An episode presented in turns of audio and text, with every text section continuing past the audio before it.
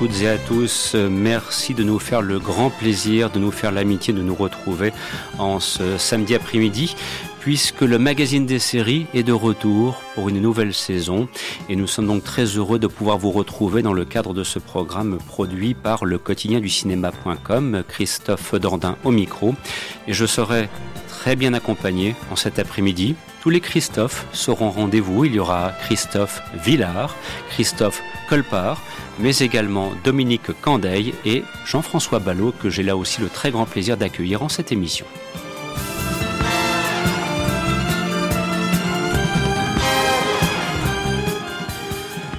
Le sommaire de cette reprise du magazine des séries sera résolument vintage à quelques exceptions près puisque dans quelques instants nous rendrons de nombreux hommages à des personnalités qui nous ont quittés, que ce soit Eliane Gauthier pour L'île aux enfants, que ce soit Bernard Gollet pour La Une est à vous, ou bien encore Marie-José l'héroïne de la série Les gens de Mogador.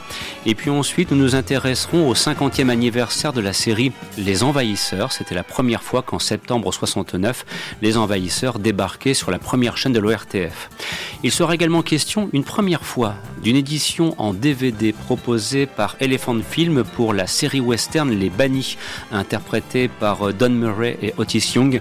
Et pour notre génération à nous, pour les anciens, le fait de pouvoir enfin disposer en DVD de cette série, c'est le bonheur absolu, c'est le Saint Graal, c'est Noël avant l'heure. Et enfin, car il n'y aura pas que du vintage, nous intéresserons aussi à la deuxième saison de Mindhunter qu'on a pu voir sur Netflix. Et le résultat est évident, chef-d'œuvre.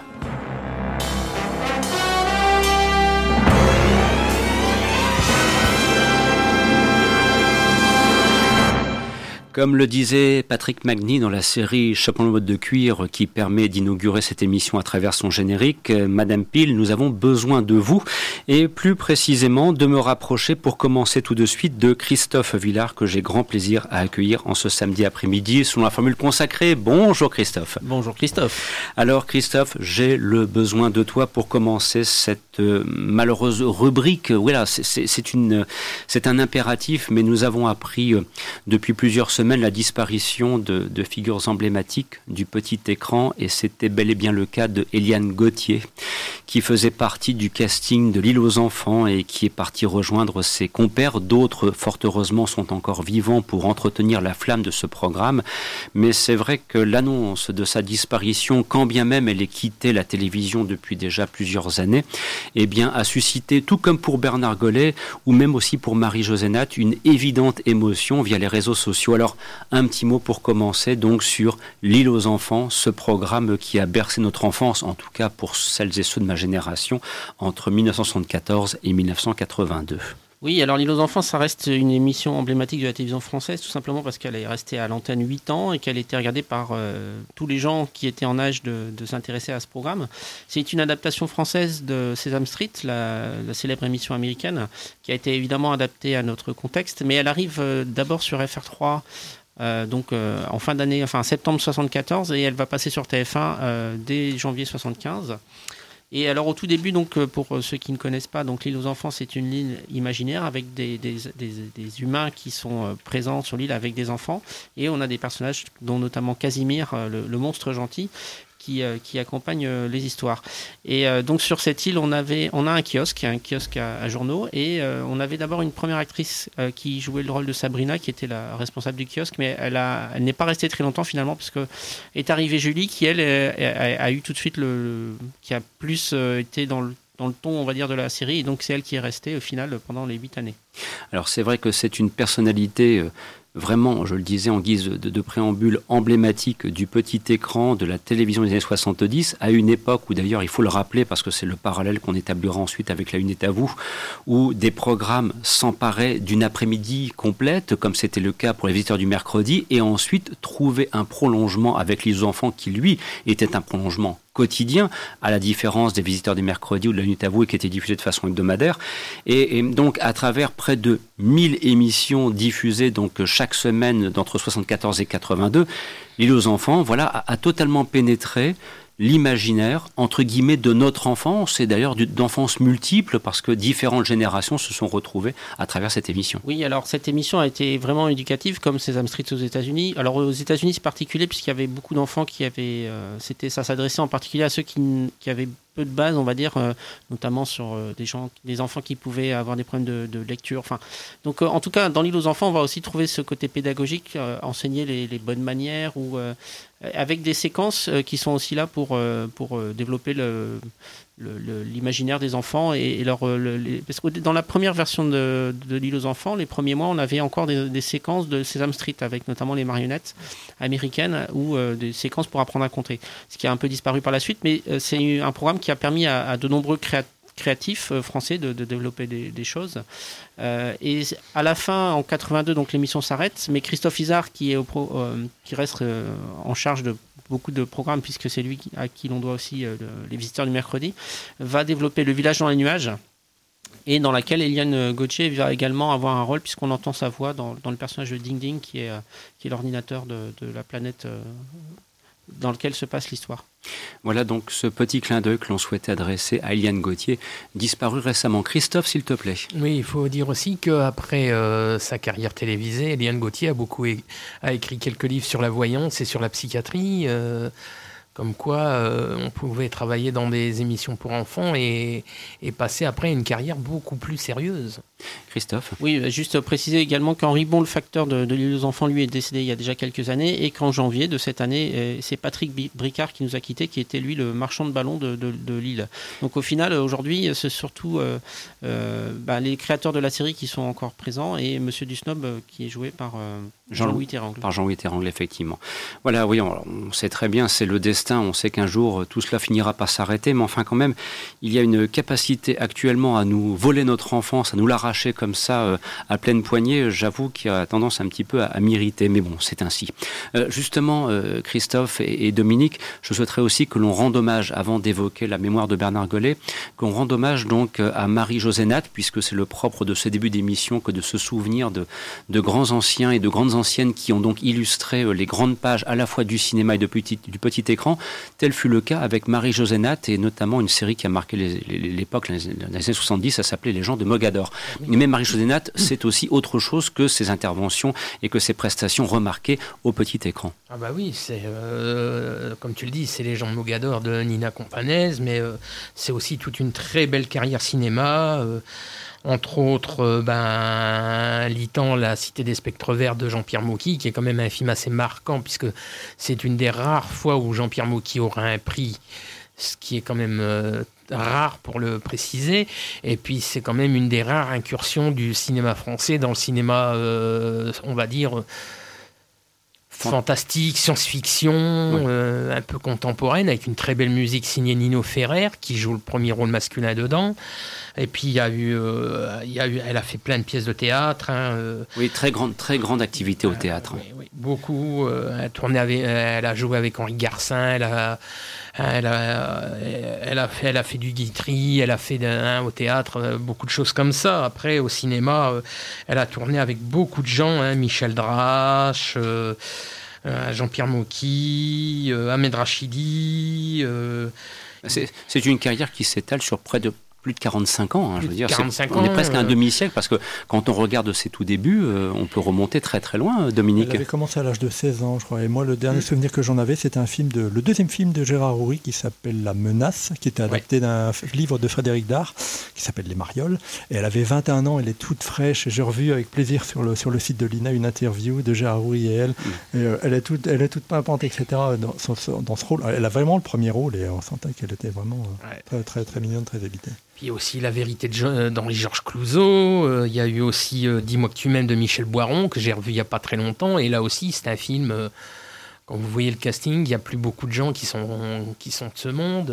Daniel Secaldi, tout ça, ça fait plaisir de revoir des choses comme ça. Et la dernière fois où elle a tourné, c'était La Nuit du Destin d'Abel Rakim Baoul. Au cinéma, c'était sa dernière apparition. Et si vous avez l'occasion, revoyez ce très beau feuilleton que fut en son temps Les gens de Mogador. C'est une, très belle production télévisuelle française datant du début des années 70. Avant d'évoquer, bien sûr, Bernard Gollet, un petit mot aussi, parce qu'il y, y, a un magicien qui nous a fait un mauvais tour. Il est parti. Oui, Dominique Webb euh, s'en est allé. Donc Dominique Webb, pour ceux qui ne s'en souviennent pas, il a animé, alors c'est un des célèbres magiciens français comme d'autres euh, qui ont fait leur... Euh, qu'on a pu voir longuement à la télévision dans les années 70-80. Un peu moins que, d'autres, hein, notamment Gérard Machax ou Garcimore, mais Dominique Webb, il a animé une émission qui s'appelait Des magiciens, qui était une émission de variété qui, qui, qui allait en fait comment dire, qui présentait des tours de magie notamment. Euh, donc c'est ça qui l'a fait connaître. Et alors il avait aussi, euh, à la fin des années 70, fait un, un, tour qui était particulier puisqu'en fait il s'était bandé les yeux et il avait décidé de rouler dans Paris avec les yeux bandés. C'est vrai, ah, je me souviens de ça. Sans contrôle, de, enfin sous contrôle, euh, voilà.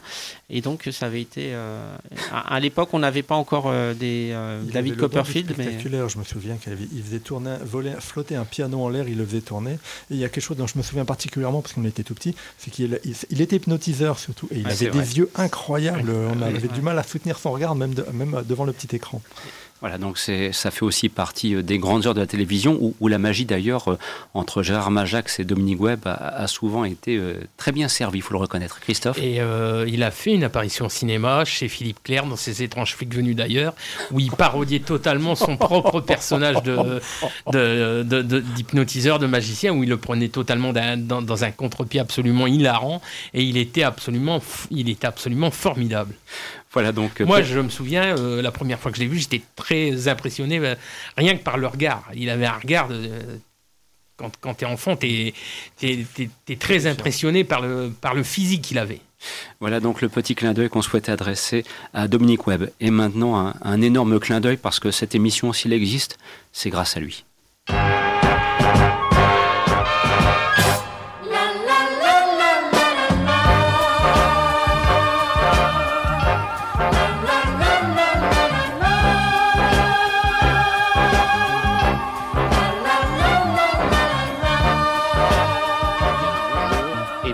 Sur cette première chaîne qui vous appartient maintenant pour pratiquement tout le reste de l'après-midi. C'est pourquoi d'ailleurs nous vous dirons exceptionnellement, chers co-directeurs et co-directrices de nos programmes, la une est à vous.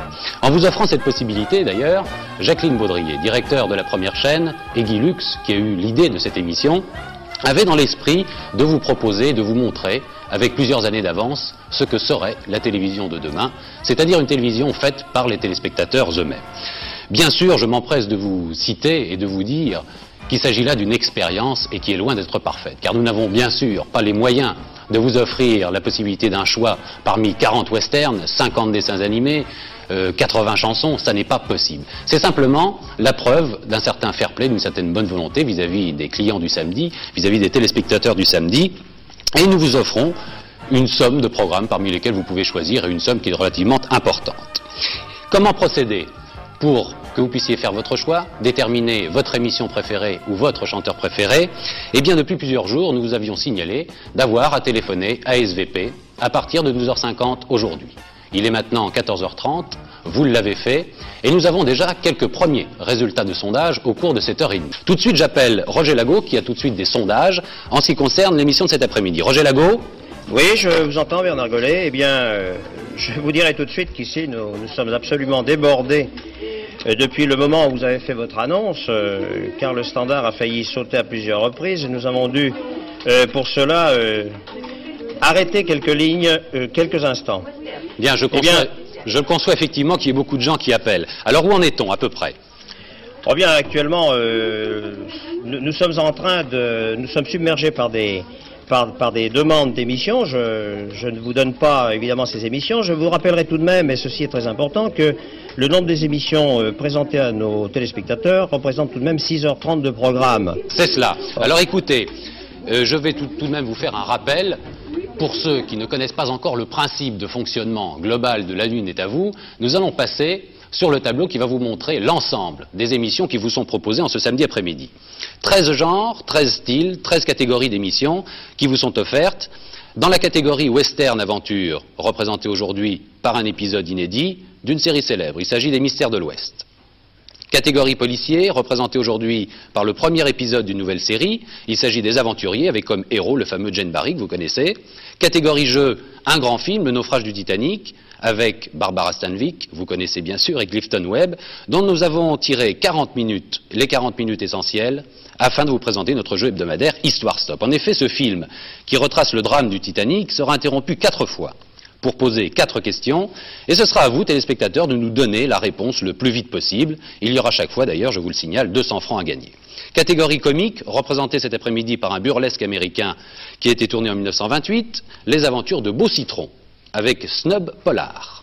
Catégorie pour les jeunes, une nouvelle série comptant l'histoire d'une jeune fille et d'un cheval. Le titre, Fully Foot. Catégorie musique, représentée cette semaine par le premier acte de la célèbre opérette Les Trois Valses, qui avait été réalisé en 1965 par Henri Spade. Catégorie animaux, représentée aujourd'hui par un film sur les éléphants du Zambèze. Catégorie dessin animé, avec le célèbre canari Titi. Catégorie conte pour enfants, que nous avons intitulé d'ailleurs Il était une fois. C'est aujourd'hui Gérard Palapra qui, si vous le désirez, bien entendu, vous racontera l'histoire de la boule magique. Catégorie Les grands moments du cinéma, un extrait du fameux Petit Monde de Don Camillo avec le regretté Fernandel et son fameux complice Gino Cervi. Catégorie Les grands moments du sport, représentés par 20 minutes de très grands exploits de l'athlétisme mondial à Munich. Catégorie Les grands moments de l'actualité, l'épopée d'Apollo 15, film inédit de la NASA sur le premier voyage lunaire. Catégorie Les grands moments de la télévision. Aujourd'hui, nous vous proposons le couronnement de la reine d'Angleterre. Enfin, quatorzième et dernière catégorie, les chansons, qui sera représenté cet après-midi par vos dix chanteurs préférés et que vous allez désigner vous-même. Voilà. Ce sera d'ailleurs le je tenais vraiment à ce que l'on puisse entendre, dans, si possible, le détail et la durée, cette première intervention de Bernard Gollet présentant pour la première fois Le Une est à vous. Nous sommes le 15 septembre 1973, c'était sur la première chaîne de l'ORTF. Et on était là autour de la table en train de se dire, mais c'est on pourrait croire que ça a duré deux heures, euh, enfin deux, jours le. comment, peut-on imaginer que sur une après-midi on puisse proposer 14 genres différents. J'ai cru que tu allais nous demander de voter, j'étais en train de composer le SVP 11 oui. Moi j'avais complètement oublié les histoires d'extraits de, de, films, tu vois, enfin j'avais complètement oublié qu'il y avait tout ça, quoi, tu vois. pour dire que, voilà, alors il reste évidemment les séries principalement, mais c'est alors ce phrasé, cette, diction de Bernard Gollet, mais c'est hallucinant, quoi. Monsieur Bernard Gollet, là où que vous soyez, vous imaginez bien, et, j'associe aussi votre famille, ô combien, ô combien l'annonce de votre départ a été, euh, moi personnellement, je l'ai ressenti d'une façon très, très douloureuse. Quand je disais tout à l'heure que quelque part on, arrachait mon enfance, oui, parce que voilà, j'avais 10 ans à l'époque, je regardais cette émission en disant quoi? Il y a tout ça à choisir. Voilà, soudainement, le public français devenait maître de sa télévision avec ce qui est la première grande émission de télévision interactive. Et Bernard Gollet avec la classe, l'élégance et la gentillesse, ce sont des choses qui sont revenues très souvent très souvent dans les témoignages fort nombreux que nous avons partagés, que nous avons vus au moment de sa disparition à la fin du mois d'août. Voilà, c'était vraiment ce, ce monsieur qu'il s'aime bien après-midi Prenez le gamin que j'étais parmi beaucoup d'autres, et nous étions combien? 8 ou 9 millions, peut-être plus. Et lui disait, ben voilà, maintenant, euh, James West, c'est pour toi. Roy Tinus, Les Envahisseurs, c'est pour toi. Hondo, c'est pour toi. Chaparral, c'est pour toi. Cosmos, 1999, ce sera pour toi. Le mariage de la reine d'Angleterre, non? Ben oui, et justement, Jean-François le, précisait à l'instant, et après on pourra entendre Christophe Colpart pour, une intervention à ce sujet. Au début, le programme La Lunette à vous avait été pensé avec une dimension qu'on va qualifier de culturelle. C'était la vocation première de ce que souhaitait faire Guy Lux.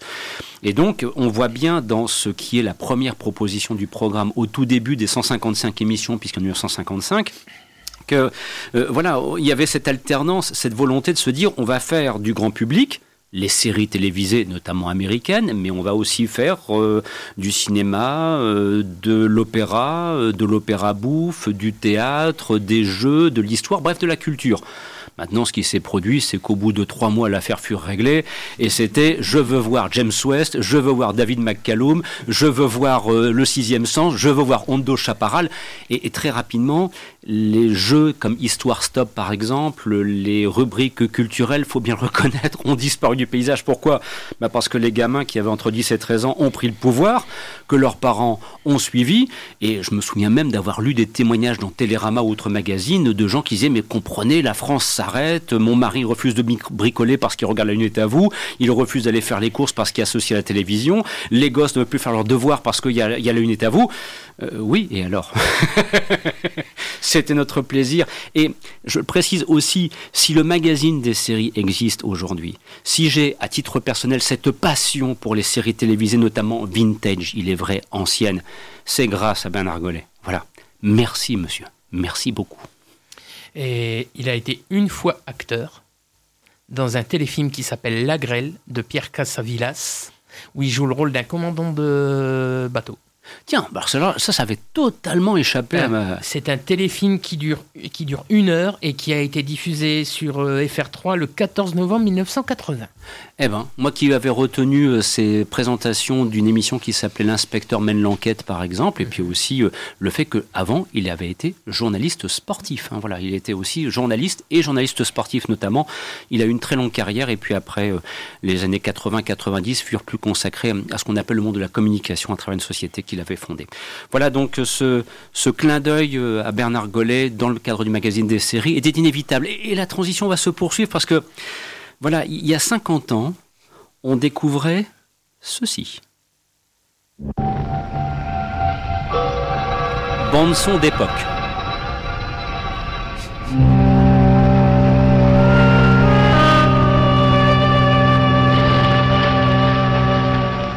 De quelle façon débute un cauchemar? Pour David Vincent, architecte, de retour d'un voyage d'affaires, cela a commencé un mardi matin très tôt vers 4 heures, alors qu'il cherchait un raccourci qu'il n'a d'ailleurs jamais trouvé.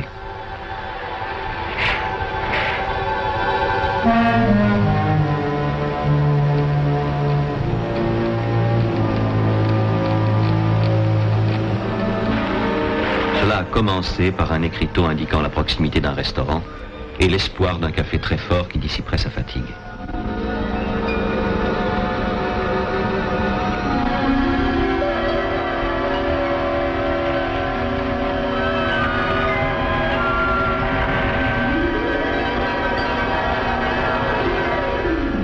Cela a commencé par un restaurant fermé, abandonné, et une somnolence trop accablante pour pouvoir continuer son voyage.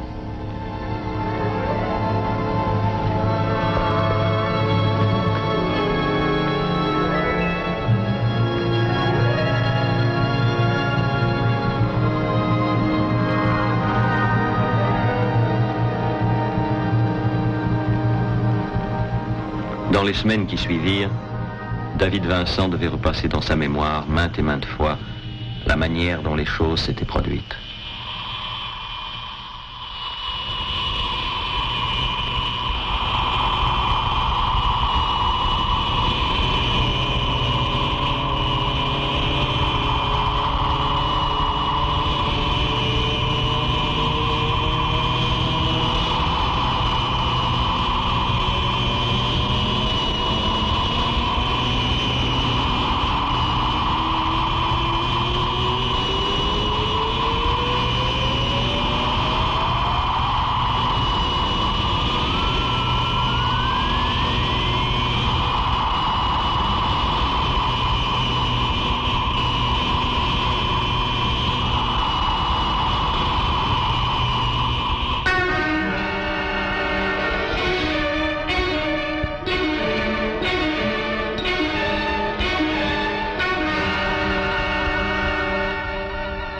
Les Envahisseurs.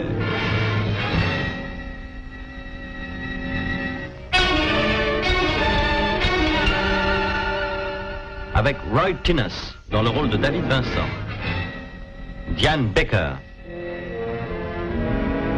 J.D. Cannon, James Daly, John Milford, Vous verrez aujourd'hui, première preuve.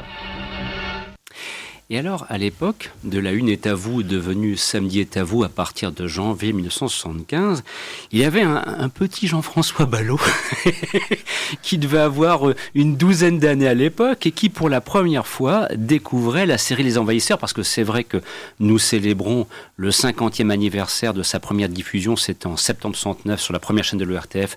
J'avais l'occasion de le dire avant que nous entendions cet extrait dans le jus de l'époque. Hein. Là, c'est la, bande son, elle est d'époque. Euh, voilà, sans comment dirais-je modification, c'est du brut de décoffrage. Ça craque. effectivement.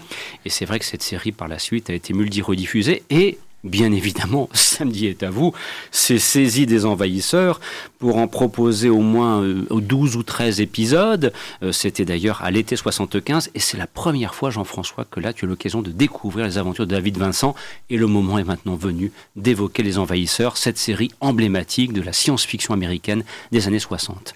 Oui, euh, d'ailleurs, je voulais juste faire le parallèle avec Bernard Gollet. C'est grâce à lui que moi j'ai découvert cette série comme plein d'autres. C'est-à-dire que ce format, finalement, permettait d'avoir. Euh, je pense, je suis pas sûr que si les envahisseurs passaient le soir, le mardi, euh, et, puis, et, puis, et, puis, le ministère de l'Ouest le jeudi, on aurait découvert aussi rapidement et, en même temps ces séries. Donc ça, c'est très très important. Ce, cette, cette, formule a vraiment permis. Euh.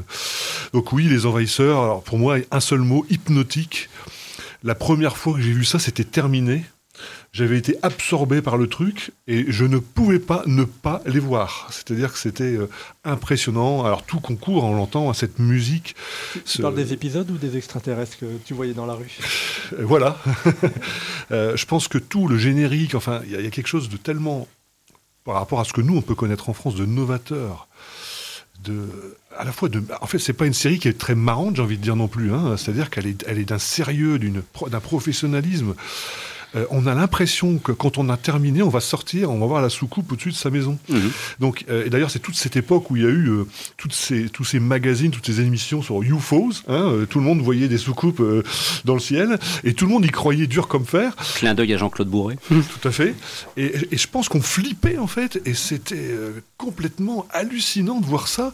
On, on parle toujours pour réussir un film ou une série qu'il faut être ce qu'on appelle, il faut se alors je, ne retrouve plus mes mots, mais il faut se il faut se mettre à la place du personnage.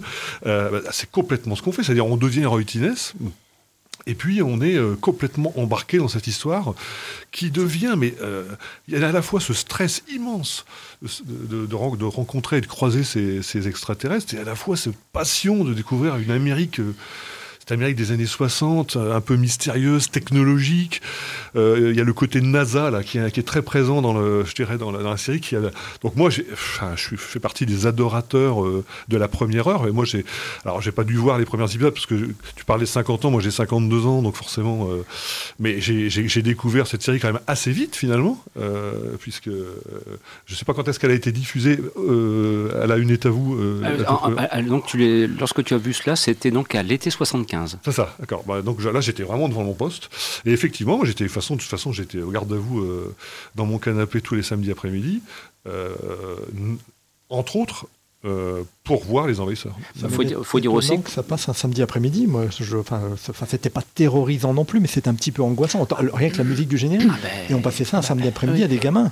mais je te précise quand même qu'un samedi après-midi, avec Samedi est à vous, tu enquillais les mystères de l'Ouest tu enquillais les envahisseurs, chapeau en mode de cuir, avec un peu de peau, tu te faisais le prisonnier quand c'était pas les. Et, après, plus tard, tu as eu Cosmos 99, et avant, tu t'étais farci le sixième sens, qui dans la catégorie euh, série qui fout la trouille, c'était pas mal non plus pour la génération de l'époque. Après, il fallait revenir au monde réel et aller chercher le pain. je veux dire, non mais on était complètement parti en regardant si la boulangère n'avait pas le petit doigt levé. Et, on, disait merde, le pharmacien, il a le doigt qui se lève un petit peu. Je commence à flipper. Enfin, Je me souviens que le lundi à l'école, on s'amusait à garder le doigt, celui qui garderait le doigt levé le plus longtemps possible. Voilà. Alors, vous l'avez entendu aussi dans, comment dirais-je, cette introduction dans son jus de l'époque. Vous avez certainement reconnu la voix de Jean Berger, qui était la voix française de Patrick Matney, alias John Steed, dans Chapeau mode de cuir. Et puis, euh, c'est lui donc qui faisait la, voix du narrateur. Et puis, euh, vous avez aussi, bien sûr, pour Roy Tennis, un, comédien qui a prêté sa voix à bon nombre de comédiens. Il s'agit de Dominique Paturel, Christophe, grand monsieur, mhm. notamment du théâtre et aussi du doublage par extension. effectivement, Dominique Paturel assurera la première voix française de Roy Après, ça sera Jacques Thébault. Mhm. Euh, tous les deux sont de grands noms du doublage français de l'époque, oh, oui. du théâtre. Euh, Dominique Paturel euh, a énormément travaillé pour eux au théâtre ce soir. Il a été un doubleur hyper important dans la dans, depuis le milieu des années 60 jusqu'à la fin des années 80, jusqu'au milieu des années 90 quasiment. Mhm. Il est entre autres la voix française de de Terence Hill, euh, il est la voix de, il a été la voix de, de plein de gens, euh, il a fait euh, des, des, doublages, à, la liste est, hein. est, impressionnante, mais c'est vrai que la musique de, des Envahisseurs est très importante parce qu'elle est signée Dominique Frontière, qui est un excellent compositeur de musique de film, qui a entre autres euh, écrit la musique du film The Stuntman avec euh, Peter O'Toole. Mhm. Et c'est vrai qu'il a une musique très, euh, très travaillée, très recherchée. Donc pour faire une musique on ne peut plus angoissante, c'était vraiment à l'époque un des peut-être les plus les plus compétents pour le faire. Et la série est quand même créée par un réalisateur que moi j'aime absolument, c'est euh, Larry Cohen qui est décédé en début d'année. Larry Cohen, c'est un type, quand on voit ce qu'il a fait, il a fait des, il a fait des films qui n'ont pas forcément marqué les esprits, mais quand on les revoit, faut, moi je dis toujours, si vous voulez voir un Larry Cohen, il faut voir Meurtre sous contrôle. C'est euh, le film est absolument euh, hypnotique aussi, comme les envahisseurs. Et de préciser que Dominique Frontière avait déjà eu l'occasion d'utiliser le thème des envahisseurs dans un épisode de la série Au-delà du réel, qu'il a repris ensuite pour les envahisseurs. Christophe, les envahisseurs, de ton côté, avec un décalage de génération, euh, car autour de la table, les âges ne sont pas nécessairement les mêmes. Oui, alors avant de parler de mon expérience des envahisseurs, je voulais juste revenir sur les, personnes qui ont travaillé sur cette série. On a également des noms comme Robert Butler ou Paul Wencox, qui sont des, réalisateurs assez connus dans le monde de la télévision, qui ont, qui ont contribué. Et puis c'est une série produite par Queen Martin, et Queen Martin donc, qui avait produit déjà euh, Le Fugitif. Et, on peut faire un parallèle finalement un petit peu euh, entre les deux univers. Avec la structure aussi en acte euh, qui est typique de toutes les productions Queen Martin. Alors moi je vais être honnête avec vous, Les Envahisseurs c'est une série que je n'ai pas connue durant mon enfance et, même aujourd'hui je ne l'ai finalement peu vue. Et alors je me posais la question un peu, et là je, fais appel à vous pour, savoir finalement les, les diffusions suivantes. Est-ce que vous sauriez dire quand est-ce qu'on a pu redécouvrir cette série? Mon Dieu, alors là, il faudrait faire un catalogue. Parce que, est-ce que c'est resté. Euh, finalement, ma question euh, pourrait mm. tourner de cette sorte. Est-ce qu'après avoir vu cette première diffusion, c'est une série que vous avez. Quand est-ce que vous avez pu la redécouvrir? Euh, oh, moi j'ai des petites perspectives. Ça a été rediffusé dans la deuxième version de l'Unité à vous. Il y a eu quelques épisodes qui sont repassés dans les années 80. Ça a été notamment rediffusé, c'était le soir très tard en 87, vers euh, justement 23h30 minuit. J'étais à l'armée à l'époque. Je pas autre chose à faire quand on regardait la télévision, si vous voyez ce que je veux dire. Et vers minuit, on se tapait un épisode des Envahisseurs. On était dans la chambrée à plusieurs eh ben, je peux vous dire que même encore en 87, euh, ça, le faisait. Hein. Voilà, c'était une série qui, avait encore son impact, comme elle l'a encore aujourd'hui, pour qui l'a revu récemment sur Paris Première. Jean-François?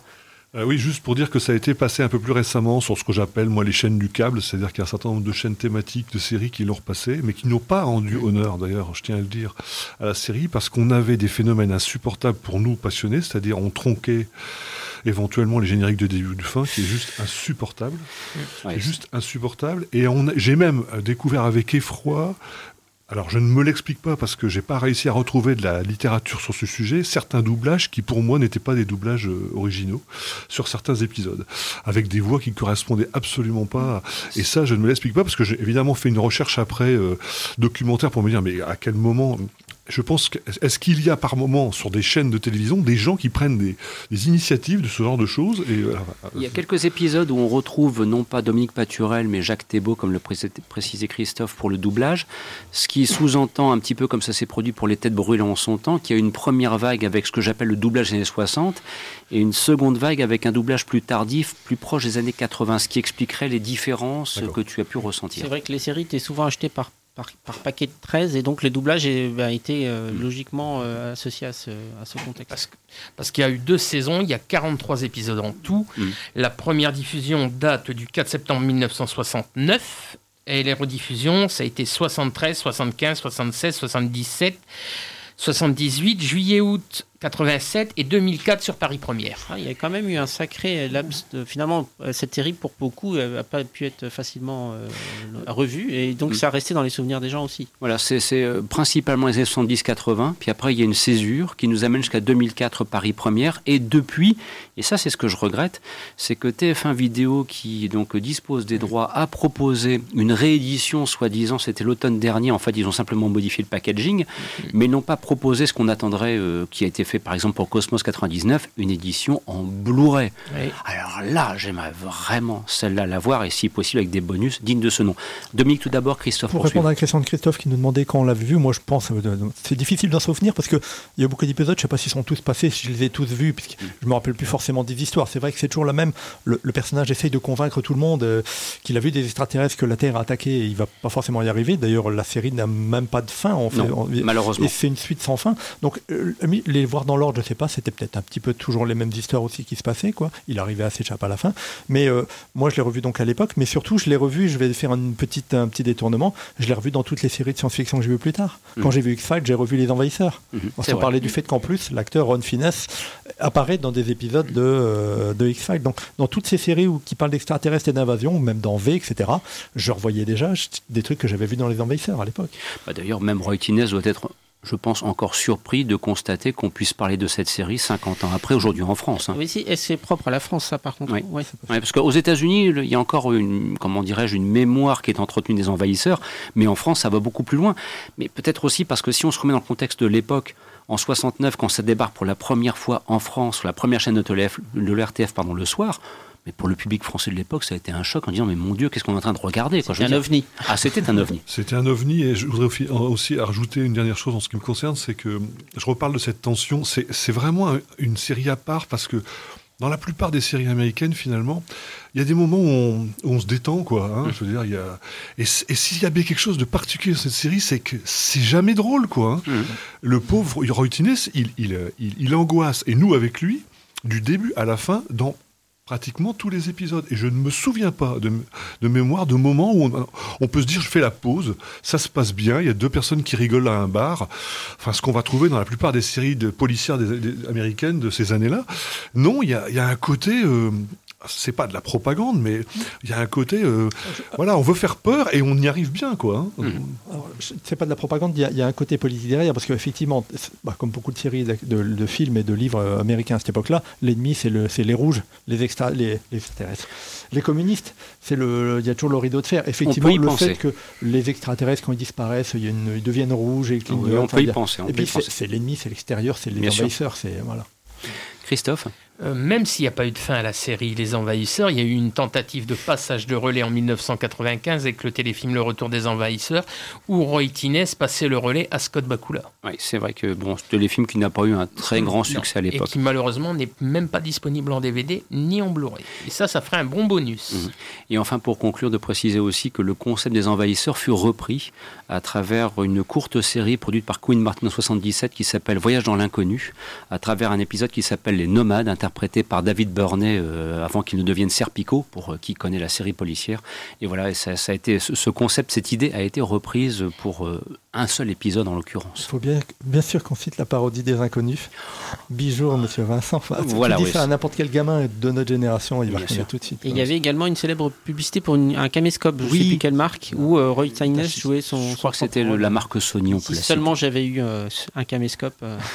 Oui, mais enfin, connaissant ton goût pour les antiquités télévisuelles occultes, je veux croire que cette publicité va faire partie de tes archives, tu vois ce que je veux dire On se retrouve dans quelques instants, à tout de suite. Retrouvez les dossiers, les portraits et les guides d'épisodes sur le site du magazine des séries. www.lemagazinedesseries.com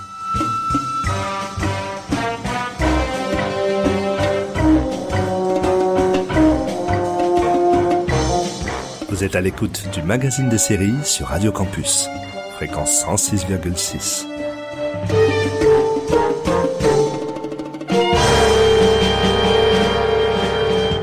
Et rappelons que le magazine des séries, vous pouvez le retrouver via sa page Facebook, tout comme d'ailleurs il y a une page Facebook qui est entièrement dédiée à La Une est à vous, où bien évidemment nous entretenons la flamme de cette grande émission. Et puis si vous souhaitez consulter donc les articles, les dossiers consacrés aux séries accompagnés guides des épisodes, effectivement vous avez le magazine des séries qui en fait est une entité qui fait partie d'un plus vaste ensemble qui s'appelle le quotidien du cinéma et qui, ceci dit en passant, fête son 20e anniversaire. Et ça tombe bien parce qu'autour de la table, il y a le père fondateur la personne de Jean-François Ballot. Mais ça, on en reparlera un petit peu plus longuement samedi prochain dans le cadre des aventures salles obscures. Et j'en profite aussi pour remercier qui rediffuse cette émission, en l'occurrence Radio WRS dans la Sarthe.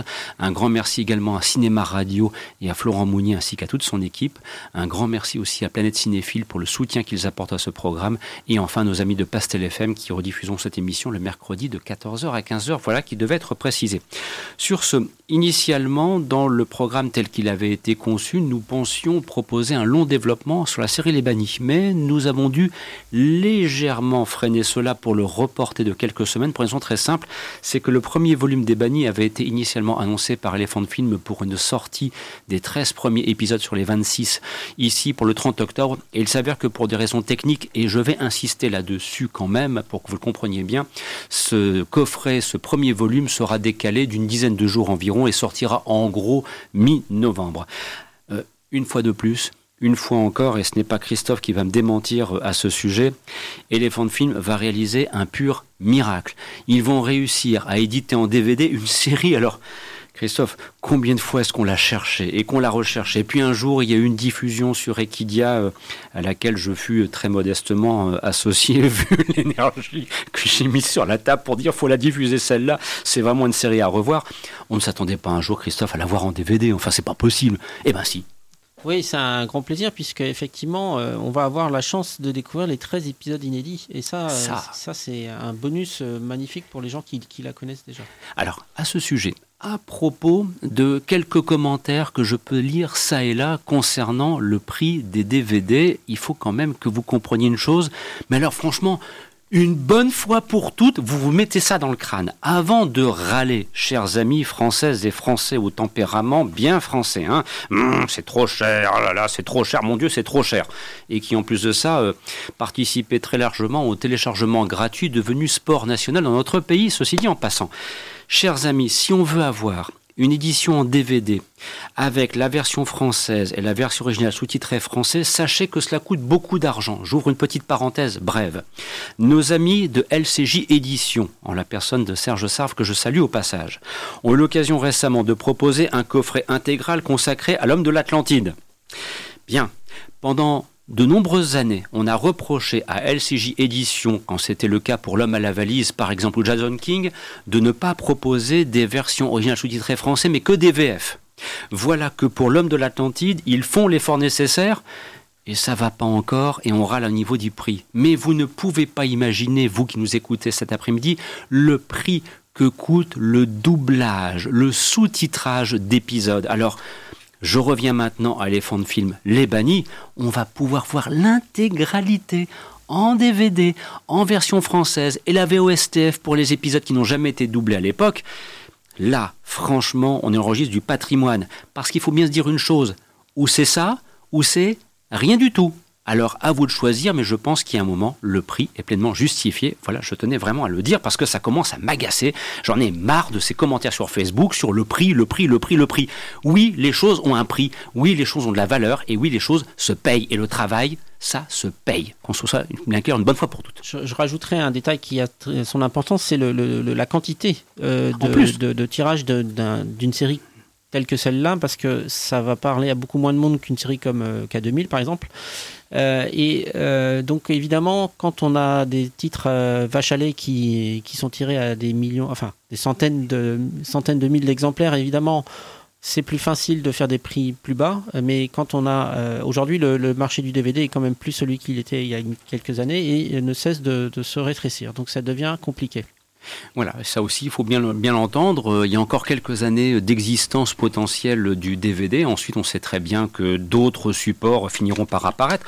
Alors après, si un jour il y a une chaîne de télévision qui fait dans la télé-nostalgie, on sera les premiers à, faire des bons de joie en se disant enfin, voilà, mais c'est pas demain la veille. Alors par contre, à propos aussi, je sais pas si vous l'avez vu, euh, je, ne euh, sais pas Christophe si tu as l'information éventuellement, je, ne veux pas te piéger en te disant cela, mais peut-être que tu pourras m'aider. Il y a une chaîne qui s'apprête à rediffuser l'intégralité de l'homme qui valait 3 milliards. Ah bah écoute, non, je ne sais pas, si vous avez vu ça. Alors je sais. est-ce que c'est la chaîne Warner TV Point d'interrogation, parce qu'il est question aussi de l'incroyable Hulk. Or, L'homme qui valait 3 milliards, le projet était euh, en cours de l'éditer en Blu-ray chez les fonds de films. Je trouve ça un petit peu curieux par contre, j'ai le sentiment qu'on coupait l'herbe sous le pied d'une bonne initiative. Voilà, c'est le sentiment un petit peu curieux que j'ai eu, ceci dit en passant. Mais euh, sinon, s'il y a une chaîne télé nostalgie qui débarque et qui nous propose des programmes complets, euh, nul ne s'en plaindra. Enfin voilà, c'est un, très très large débat, vous l'aurez compris, et, qui est le reflet de passionnés que nous sommes. mais il faut bien comprendre que voilà, les, les choses ont une valeur, les choses ont un prix, donc à un moment, ça se paye tout simplement. Christophe il euh, faut dire que la série a 26 épisodes. Il n'y en a eu que la moitié de doublés en français. Il y en a 13 qui ont été doublés en français. Il y a déjà ça, donc 13 épisodes à sous-titrer, c'est quand même assez long et onéreux, comme tu, comme tu l'as précisé. Donc c'est normal aussi que le coffret soit et un prix quand même euh, normalement euh, normal pour une série avec autant d'épisodes je trouve pas le prix euh, excessivement cher. Il suffit de voir le coffret l'homme de l'Atlantique il y a quand même 4 téléfilms 13 épisodes ça fait quand même du boulot hein. exactement après, euh, il y a aussi que la série comporte euh, parmi ses invités, euh, parmi ses, guest stars, quasiment à chaque épisode, des grands noms. Hein. Il y a quand même Slim Pickens, il y a Ida Lupino, il y a y a Dick Sergent, il, y a, y a Suzanne Howard, il y a Jack Elam qu'on qu'on connaît par. ah, c'est des pointures, hein. ce sont des pointures. Hein. il était une fois dans l'Ouest, tout ça. Hein. Il y a, y a, encore plein de grands noms. Euh, c'est une série que moi personnellement j'ai jamais vue et ah que bah, j'ai hâte de pouvoir euh, découvrir. Et le cinéphile émérite que tu es pour alors, euh, comment dirais-je, établir un parallèle avec un film qui s'appelle Deux hommes en fuite, interprété notamment par Tony Curtis et Sidney Poitier. D'accord, donc, oui, ce qu'on appelle la chaîne, hein, c'est le, le, le, le, titre d'origine. Et là, tu comprendras d'où viennent un petit peu les bannis. D'ailleurs, il y a un remake, enfin un téléfilm de 87, il me semble, qui, qui avait repris le, concept. Je voulais juste faire une, parenthèse sur euh, le Brexit. J'avais lu un article qui expliquait que le Brexit allait avoir un impact sur les, quotas de diffusion euh, européens. Je ne sais plus en détail, alors je m'excuse, mais c'est vrai qu'on est dans un contexte aussi où, euh, parce que tu parlais de chaînes qui pourraient diffuser des séries anciennes, mais aujourd'hui c'est difficile de diffuser que des œuvres anglo-saxonnes. Enfin voilà, donc peut-être que le Brexit pourrait avoir aussi un impact sur, la, sur les programmes euh, de nos chaînes. Affaire à suivre, on aura bien l'occasion d'en reparler d'ici le moment où il se produira, puisque normalement c'est prévu pour la fin du mois d'octobre. Sur ce, chers amis, nous arrivons dans le dernier quart d'heure pour prendre le temps nécessaire, euh, et je, tiens à respecter le programme que nous avions annoncé, pour cette fois euh, quitter donc le vintage, les séries anciennes, et, et débarquer sur les séries les plus actuelles. Alors, voilà, Jean-François, euh, Dominique, euh, ça y est, Mindhunter, la saison 2 vient de s'achever sur Netflix. Mon Dieu, c'est enfin voilà, c'est signé David Fincher. Il y a Andrew Dominique, il y a Carl Franklin derrière la caméra. Les interprètes sont mais d'une puissance extraordinaire. Les scénarios, alors ça vous fait la, ça vous met la chair de poule sans vous montrer quoi que ce soit de violent. Et ça, c'est ce que j'ai beaucoup apprécié, arriver à me, à me mettre mal à l'aise à ce point alors que l'on suit deux enquêteurs qui essayent de traquer des tueurs en série. Jean-François, cette série est en tout point remarquable. Alors j'ai envie de citer la baseline de l'affiche, hein, euh, pardon pour les non-anglophones, History Pattern Profile. Euh, si on traduit d'une manière un petit peu vulgarisée, il faut faire des statistiques sur les tueurs, il faut, créer, il faut, il faut mettre en place des critères d'évaluation et il faut créer des profils à la fin. C'est c'est pas du tout Zodiac ou, euh, ou, Seven. On assiste juste, alors évidemment, la saison 2 est dans la continuité de la saison 1, on assiste juste à la création du département de profiling du FBI dans les années 70. C'est de ça qu'il s'agit. C'est juste énorme. Et, ce que j'adore, il y a plein de choses que j'adore, mais pour commencer, ce que j'adore dans cette série, c'est que le, la forme va coller complètement au fond. C'est-à-dire, on est dans quelque chose de sérieux.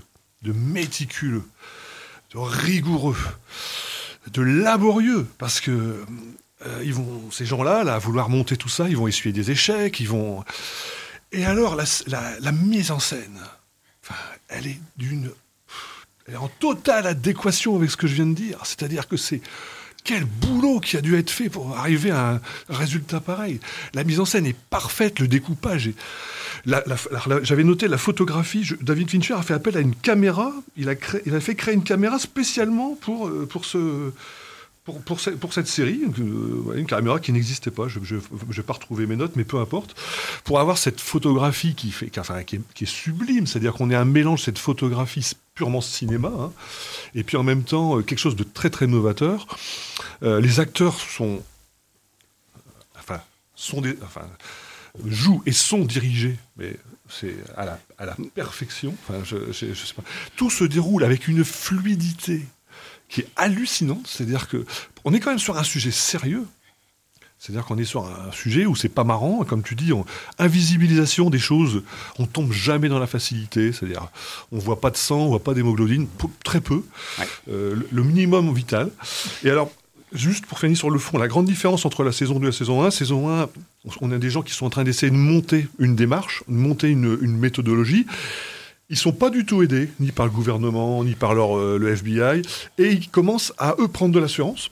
Et dans la, dans la saison 2, alors sans vouloir trop dévoiler, c'est un peu le contraire, c'est-à-dire qu'ils ont un nouveau patron qui veut faire de la pub, qui veut, les, qui veut les pousser, et eux, ils sont en train de perdre toute leur assurance. Ils essuient des échecs et des doutes complets sur ce qu'ils sont en train de faire. Et là-dedans, en plus, on a une sociologue euh, dans l'équipe qui vient apporter. C'est très, enfin, si on aime la criminologie, c'est super intéressant parce qu'on vient apporter cet éclairage sur c'est quoi finalement un tueur en série, pourquoi il est en arrivé là, le côté freudien, où est-ce qu'il faut aller chercher le, le démarrage de cette, de cette, de ces attitudes et de ce comportement? C'est tout ça, c'est servi. Tout le monde est au service de cette histoire. Donc on est complètement emmené là-dedans. Les acteurs sont, sont, fabuleux. Alors, moi, de deux acteurs, il n'y a que celui qui joue le rôle du, du plus âgé de l'équipe. Alors, j'ai pas les noms des, des, acteurs je m'en excuserai. C'est celui qu'on retrouve dans Le Dindon, c'est Holt McNanny, si je prononce bien. Que j'avais déjà vu, hein, c'est un vieux briscard des séries. Par contre, Quelle puissance de feu Il y, a, aussi la, la, brunette euh, qu'on avait vue euh, dans des films ou dans des séries un petit peu par ailleurs. Bon, le, par contre, l'acteur principal, enfin le, le, Macron. Ouais, pour moi, c'est voilà, qui, est, un, qui, est, effectivement un, véritable sosie d'Emmanuel de, Macron. Je, je, ne le connaissais pas. Voilà, tout ça. Moi, je suis vraiment. Alors, j'ai avalé C'est même pas le mot. La saison 1 puis la saison 2 avec une rapidité, euh, à, une cadence, je pense, de 3 ou 4 épisodes à la fois. Pour dire c'est quand même, on est vraiment dans le domaine des grands malades. Mais je pense que parce que j'ai été complètement euh, pris par ça, j'ai retrouvé comme. Alors, on retrouve la patte de David Fincher, mais au service d'un voilà, d'un récit qui est. Euh, c'est-à-dire, encore une fois, il y a ce côté, on va abattre complètement une logique avec une rigueur et une minutie incroyable, mais en même temps, là-dedans, avoir des personnages qui vont être en proie à des doutes, qui vont être en proie à, des, à, leur vie, euh, avec, les accidents de la vie, et tout ça, c'est mené avec une, une sobriété en plus, ça, chercher le mot tout à l'heure, beaucoup de simplicité, c'est-à-dire on est pur jusqu'à à, ne conserver que l'essentiel, et c'est fantastique. Et alors, une petite précision, pour euh, bien sûr nous faire plaisir, une saison 3 est prévue, et en fait c'est un arc de 5 ans qui est même envisagé. Donc il y aurait au total cinq saisons. Oui, Christophe? Oui, il y aura une saison 3, mais pas dans l'immédiat. Non, non, David pas tout de suite. Fincher veut... Prendre son temps. Euh, oui, il veut prendre son temps. Il veut marquer une petite pause. Euh, il l'a il, dit clairement euh, cette semaine. Il y aura une saison 3, mais il va falloir, va falloir vraiment être patient pour cette saison 3. En plus, elle va tourner autour de, du, du tueur en série BTK et de préciser que c'est Jonathan Groff qui joue le rôle euh, principal aux côtés de Old McCallany, pour bien le prononcer.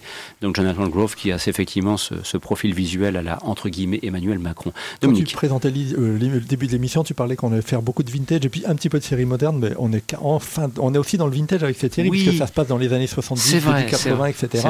La reconstitution est incroyable, quoi. les voitures, les, enfin, les enfin, la musique de l'époque, c'est fou. Quoi. La, musique est aussi très importante. Ah oui, oui, et moi, ce que j'aime bien dans cette saison, c'est que alors la première, je m'en souviens plus, c'est vrai qu'on les dévore à toute vitesse, c'est qu'on on, dit, c'est une espèce de documentaire qui va nous parler des tueurs en série qui sont des gens déséquilibrés. Or, dans la série, les, ils sont parfaitement équilibrés, ils savent très bien où ils en sont et ce qu'ils font, ils se connaissent entre eux. Les, et c'est les autres personnages qui sont fragiles, et y compris dans leur vie personnelle, on peut pas se dire ce qui se passe dans la vie des policiers parce qu'eux-mêmes sont touchés par des. Ah, il y en a un qui morfle. Hein. Il y en a un qui morfle beaucoup, et, et euh, c'est ça, ils sont très fragiles, ils sont complètement. Euh, et c'est ça que j'aime bien, c'est ce côté où on touche à la fois un côté documentaire et puis un côté très personnel sur la vie personnelle euh, des, personnages. Et on va toucher, on apprend beaucoup sur la politique locale. À un moment, le FBI vient dans une ville s'installer pour essayer d'aider la police, mais il y a le maire qui, quand il voit que ça tourne mal, eh ben, ils, décident, on a moins besoin de vous. Alors qu'eux, ils s'étaient engagés auprès des gens, on leur dit, on va vous aider à résoudre les crimes. Mais ils doivent repartir et puis ils reviennent. Et on sent tout ça, tout ce qui les entoure, c'est super important. Bah, c'est là où les enjeux de politique intérieure, les rapports de force entre une agence fédérale et les pouvoirs locaux incarnés notamment par un maire sont très bien décrits dans ce qui est quand même l'intrigue principale de cette saison 2 et, la tentative de, retrouver un tueur en série, en l'occurrence d'enfants. On pense se documenter sur les tueurs en série, regarde, maintenant on se documente plus sur, la, sur le FBI, la création, mm. puis la vitesse. C'est vrai, et c'est vrai que ce que tu dis, euh, en fait, les plus solides là-dedans paraissent être les les serial killers, en particulier ce personnage immense moustachu, mais qui ah. est Ed Kemper. Ed Kemper. Ed Kemper qui est flippant au possible. Mais alors, mais c'est, j'ai, enfin, j'ai rarement vu un personnage aussi. Euh, ça, veut, rien dire parce qu'on voit aussi Charles Manson qui est tout petit, tout maigre, etc. Qui ressemble oui, à alors c'est pas, je voulais pas dire que c'est par rapport à sa grandeur, mais cette espèce d'aura qui dégage, cette espèce de fausse tranquillité qui est ah. absolument. Et à côté de ça, on a des gens, c'est jamais gagné leur démarche de profiling. On sent que ils rament, ils rament pour y arriver. Ils ont des doutes, ils sont pas d'accord entre eux. Il y a la sociologue qui va apporter son côté attention, on n'est pas là pour juger. Enfin, c'est vraiment incroyable. Leur vie est envahie et il y a une scène qui m'a vraiment, enfin, pas, choqué, mais touché. C'est quand il y a euh, bah, le Bill Tench, donc le, flic plus âgé. À un moment, il, euh, fait une fête de voisinage, un, barbecue comme aux États-Unis, puis tous ses voisins sont là, ses amis, et il, lui demande alors ton boulot, comment ça va? Et puis sa femme lui a dit de ne pas trop parler de son boulot, de se détacher un peu. Il commence à expliquer en détail ce qu'il parle, qu'il interviewe Charles Manson, etc. Tous ses voisins sont autour de lui à fascinés. Et, heureusement qu'il y a sa femme qui lui dit bon, on, va on va parler d'autre chose, etc. à l'image de la fascination que nous avons lorsqu'il rencontre pour la première fois Ed Kemper dans la première saison. C'est magistral. Et la séance d'interview avec Charles Manson. Il faut dire aussi que le personnage d'Edmund Kemper est magnifiquement interprété par Cameron Britton, qui est méconnaissable. Mhm. Euh, il faut aussi citer euh, Sonny Valicenti qui joue euh, BTK. Mhm. Il y a le, comédien qui, joue Charles Manson l'avait déjà interprété dans un autre film, c'est ça. Qu'il avait déjà interprété dans un, dans un film sur, sur le euh, qui s'appelait, si je me souviens, les, les enfants de euh, les enfants d'Aquarius euh, sur la sur la sur la secte de Charles Manson. Et lui aussi, il est. Il faut dire que les, tous les acteurs qu'ils ont choisis pour jouer les, les serial killers sont déjà des acteurs peu connus du grand public et qui se sont hyper investis dans, le, dans la recherche euh, Physiquement. physique. Euh, ils sont, tu as, vraiment l'impression de, de voir des images d'archives intégrées à la série tellement les acteurs se sont appropriés le, les, la gestuelle, le, le, comportement, les tics de langage de, de, tous, ces, de tous ces serial killers. Hein. C'est très impressionnant. Pour, pour euh, rebondir sur ce que disait Christophe tout à l'heure, le travail paye se paye. Et là, enfin, cette série, il y a énormément de travail derrière. C'est, c'est évident. C'est-à-dire qu'il y a des séries, hein, parce que vous parlez de Netflix, que je regarde beaucoup, il y a à boire et à manger hein, quand même sur cette. Euh, mmh. euh, il y a des séries, on voit que ça a été, je dirais pas bâclé, mais enfin, on a utilisé les vieilles ficelles d'aujourd'hui. Expédié, on va dire. Expédié, des fois, c'est là, on a quel travail voilà et le et le travail se voit quoi c'est tout voilà donc c'est pour vous dire que vraiment avec euh, Mindhunter cette euh, seconde saison euh, qui en appelle d'autres nous sommes vraiment servis par la qualité télévisuelle telle qu'on l'apprécie depuis maintenant bien longtemps et, et qu'il est possible de trouver aujourd'hui pour les séries actuelles heureusement d'ailleurs mais qui pose aussi la question désormais de la frontière fragile entre cinéma et série Et c'est un débat euh, dont on aura bien l'occasion de reparler autour de cette table, qui sait peut-être au hasard de je ne sais quelle émission, en podcast. Tiens d'ailleurs à ce sujet, Dominique, tu voulais préciser un petit quelque chose à propos d'un podcast à venir. Il va être question d'un... Ah oui, parce que tout à l'heure on parlait des bannis, et euh, donc la, la, voix de l'acteur principal des bannis, c'est doublé par euh, Alain Dorval qui joue, qui fait la voix de... Et il y, y, a un passage étonnant au tout début du premier épisode des bannis, où le ce personnage est accueilli par le shérif local qui lui dit T'es pas bienvenu ici. Ça m'appelle étrangement un début d'un film avec euh, Sylvester Stallone. Voilà, et c'est pour vous dire que prochainement, avec Christophe Colpart et son équipe, euh, il y aura un podcast qui sera consacré à Rambo. Ce sera le 1er novembre en direct de 21h à minuit, 3 heures. Opéra Rambo en direct sur Radio Campus Lille. Voilà, on vous l'annonce à l'avance. Sur ce, un grand merci de nous avoir suivis, merci pour votre patience, merci pour votre fidélité et à la semaine prochaine pour le retour du cinéma avec les Entiers Salles Obscures et une émission spéciale. Il y aura beaucoup de grands anciens autour de la table parce qu'on célébrera tout simplement le 20e anniversaire du quotidien du cinéma. Voilà qui va être dit. Merci, à très bientôt, au revoir.